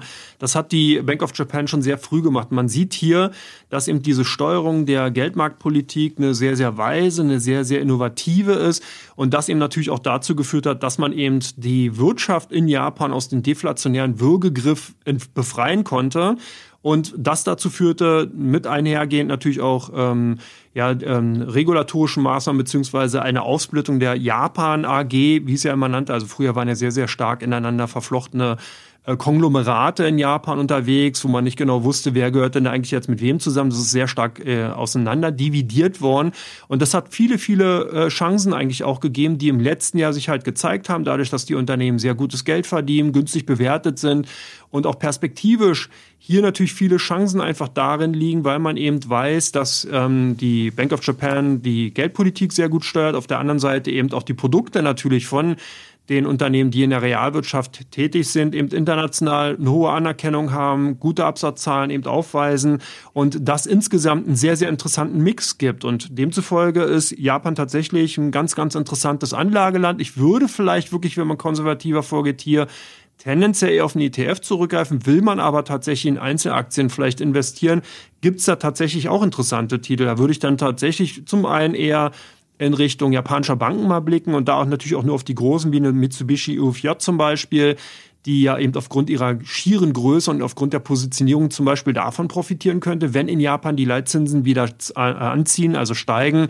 die Verabschiedung von der negativen Zinspolitik, dann sind Banken Gewinner und dann wird eben auch eine Mitsubishi UFJ davon profitieren oder eben eine Itoshu, die eben als Handelskonzern eben äh, natürlich auch davon profitiert, dass eben die Handelsbeziehungen, dass eben viele Produkte im Import-Export-Geschäft mit Japan, mit der Welt äh, verstärkt nachgefragt werden und dass dann natürlich eben Handelskonzerne und äh, große Industriekonzerne wie Netoshu davon profitieren können. Und last but not least, wer eben sagt, Mensch, der Herr Lipko hat da was von Automotive-Bereich bei deutschen Aktien erzählt, natürlich führt dann auch kein Weg an den global größten Automobilherstellern Toyota vorbei. Die sind günstig bewertet, die sind gigantisch groß aufgestellt. Die haben, glaube ich, im vergangenen Jahr 9,3 Millionen Fahrzeuge verkauft. Also das ist wirklich ein Dickschiff und äh, von daher dann eben auch für eher zyklisch orientierte, aber doch eher konservative Anlagen, fokussierte Zuhörer, Zuhörerinnen durchaus interessant. Mhm. Und dann äh, gehen wir, bleiben wir in Asien, äh, ins Reich der Mitte, mhm. China. Äh, das ist so eine Glaubensfrage, deswegen die Gretchenfrage äh, sagt, wie hältst du es äh, mit äh, chinesischen Aktien? Ja, also hier richtig, dass nicht nur Salz, sondern auch noch gleichzeitig die Chilischote in der Börsensuppe haben will, der kann sich dann natürlich auch mal chinesische Unternehmen antun. Da hat man auf der einen Seite natürlich hohe Wachstumschancen, klar, weil es absehbar ist, dass China eben als größte Volkswirtschaft der Welt sich irgendwann etablieren wird und auch die USA dahingehend kaum noch Möglichkeiten haben werden, das eben auf außenhandelspolitischer Ebene einzudämmen. Und davon wären natürlich die großen, äh, also explizit die großen äh, chinesischen Technologiekonzerne profitieren. Wobei man hier natürlich sagen muss, man hat es in der Vergangenheit gesehen, die politische Komponente ist sicherlich mit die, also die schwer einschätzbarste und eine ganz, ganz große ein Handicap eben, wenn man als konservativer Anleger eben vorgeht, dann sollte man einen Bogen um China machen. Wenn man aber sagt, wie gesagt, ich möchte halt ein bisschen Pfeffer in der Börsensuppe haben, dann sind eben äh, chinesische Unternehmen interessant. Und dann würde ich tatsächlich auf die großen Tech-Werte gehen, wie zum Beispiel eine Alibaba oder eine Baidu. Eine Alibaba, für mich so ein bisschen die chinesische äh, ähm, Amazon, wenn man so will, wobei hier auch selbst die Relation nicht stimmig ist. Eine Alibaba ist um ein Vielfaches größer. Die sind im Finanzbereich unterwegs, sie sind im Logistikbereich noch wesentlich größer, die sind äh, äh, im Versicherungssektor. Also die haben ganz, ganz viele Unternehmensarme, die ja eben auch teilweise ähm, per Spin-off rausgegliedert werden sollten, was jetzt erstmal verschoben wurde, was aber immer noch als Unternehmensstory insgesamt da ist und was die Aktie einfach so sexy macht. Dann auf der anderen Seite natürlich eine Beidou, die hatte ich gerade schon genannt, so ein bisschen das Gegenstück zu der amerikanischen Alphabet. Also hier auch ein Technologiekonzern, der sehr stark im KI-Bereich verbandelt ist, der sehr stark seine Fühler auch in anderen Bereichen im Automotive-Sektor mit drin hat, hier viele interessante Kooperationen hat, also ein durchaus interessanter Technologiekonzern. Wer eher so ein bisschen fokussierter auf den Handel will, der kann eine Pinduoduo oder eine JD.com, das sind zwei Handelskonzerne, die sehr stark im Online-Bereich äh, positioniert sind, sich mal auf die Agenda legen. Auch hier natürlich ein Automotive-Konzern, die BYD, Build Your Dreams, da ist sozusagen äh, der Name schon Programm wenn man sich die Kursperformance ansieht und auch hier äh, sicherlich ein ganz, ganz massiver Kontrahent oder Konkurrent zu einer Tesla. Also BYD ist wirklich nicht mehr so wie mhm. vor einiger Zeit noch zu sehen, hier so ein bisschen hinten anhängen und, Copy und Copycat, sondern wirklich ein Unternehmen, was durch Innovationskraft äh, im Endeffekt nach vorne geht, was hohe Verkaufszahlen bei den Autos hat. Und last but not least natürlich eine Xiaomi. Das heißt, wer so ein bisschen satt ist von Apple und in Richtung China gucken will, der kann sich auch mal eine Xiaomi anschauen großer Electronic Device Hersteller, Smartphone-Bereich, die Nummer drei weltweit, auch in vielen anderen Bereichen, im Bereich der Wearables unterwegs und durchaus ein interessantes Unternehmen, wenn man eben darauf setzen will, dass die Konjunktur in China wieder in Schwung kommt und damit natürlich auch die Absatzzahlen, der Konsum sozusagen wieder entsprechend prosperiert. So, ganz viele Namen aus China noch. Äh, BYD habe ich ja, ist ja einer meiner Favoriten auch, die ich im Depot habe. Zuletzt allerdings auch weniger ein Traum, sondern eher ein Albtraum ja. in der Kursperformance. Aber jetzt, äh, möglicherweise finden wir jetzt eine Bodenbildung. Wir haben ja jetzt hat, äh, zumindest heute mal ein bisschen ein Lebenszeichen von sich gegeben. Äh, aber insgesamt natürlich der chinesische Aktienmarkt äh, doch ziemlich, ziemlich verprügelt. Ähm, über all diese Punkte konnten wir jetzt noch äh, Stunden, Tage lang ja. sprechen. Ähm, aber wir haben jetzt unheimlich viel kompaktes Börsenwissen von dir bekommen bekommen, Börsenerfahrungen aus äh, drei Jahrzehnten, äh, Börsenlehren, die du niedergeschrieben hast, das Beste aus deinem Buch sozusagen. Und jetzt auch noch Einschätzung zu den Aktienmärkten. Und viele, viele Aktienideen. Da gilt wieder unser Disclaimer, ich sage es nochmal, das alles sind nur Ideen, keine Empfehlungen. Und auch von einem Börsenhändler äh, sind die quasi nicht mit Erfolgsgarantie behaftet. Jeder fällt seine Anlageentscheidungen selbst auf eigenes Risiko, auf eigene Verantwortung, aber auch auch eben auf eigene Gewinnchance. Wir wollen auch keine Prozente davon, das ist das Schöne.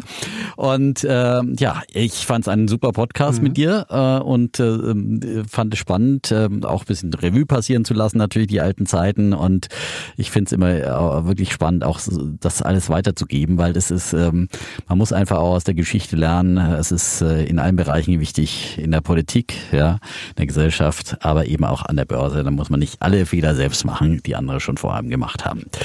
Ähm, ich danke dir ganz herzlich, lieber Andreas, äh, für diesen wirklichen Ritt um die Welt. Äh, wir haben die Welt umrundet und zum Schluss sagen wir immer so schön bei uns und das tun wir auch heute wieder. Wir sagen Tschüss und Ciao. Wir bleiben Bulle und Bär, Defner und Lipko.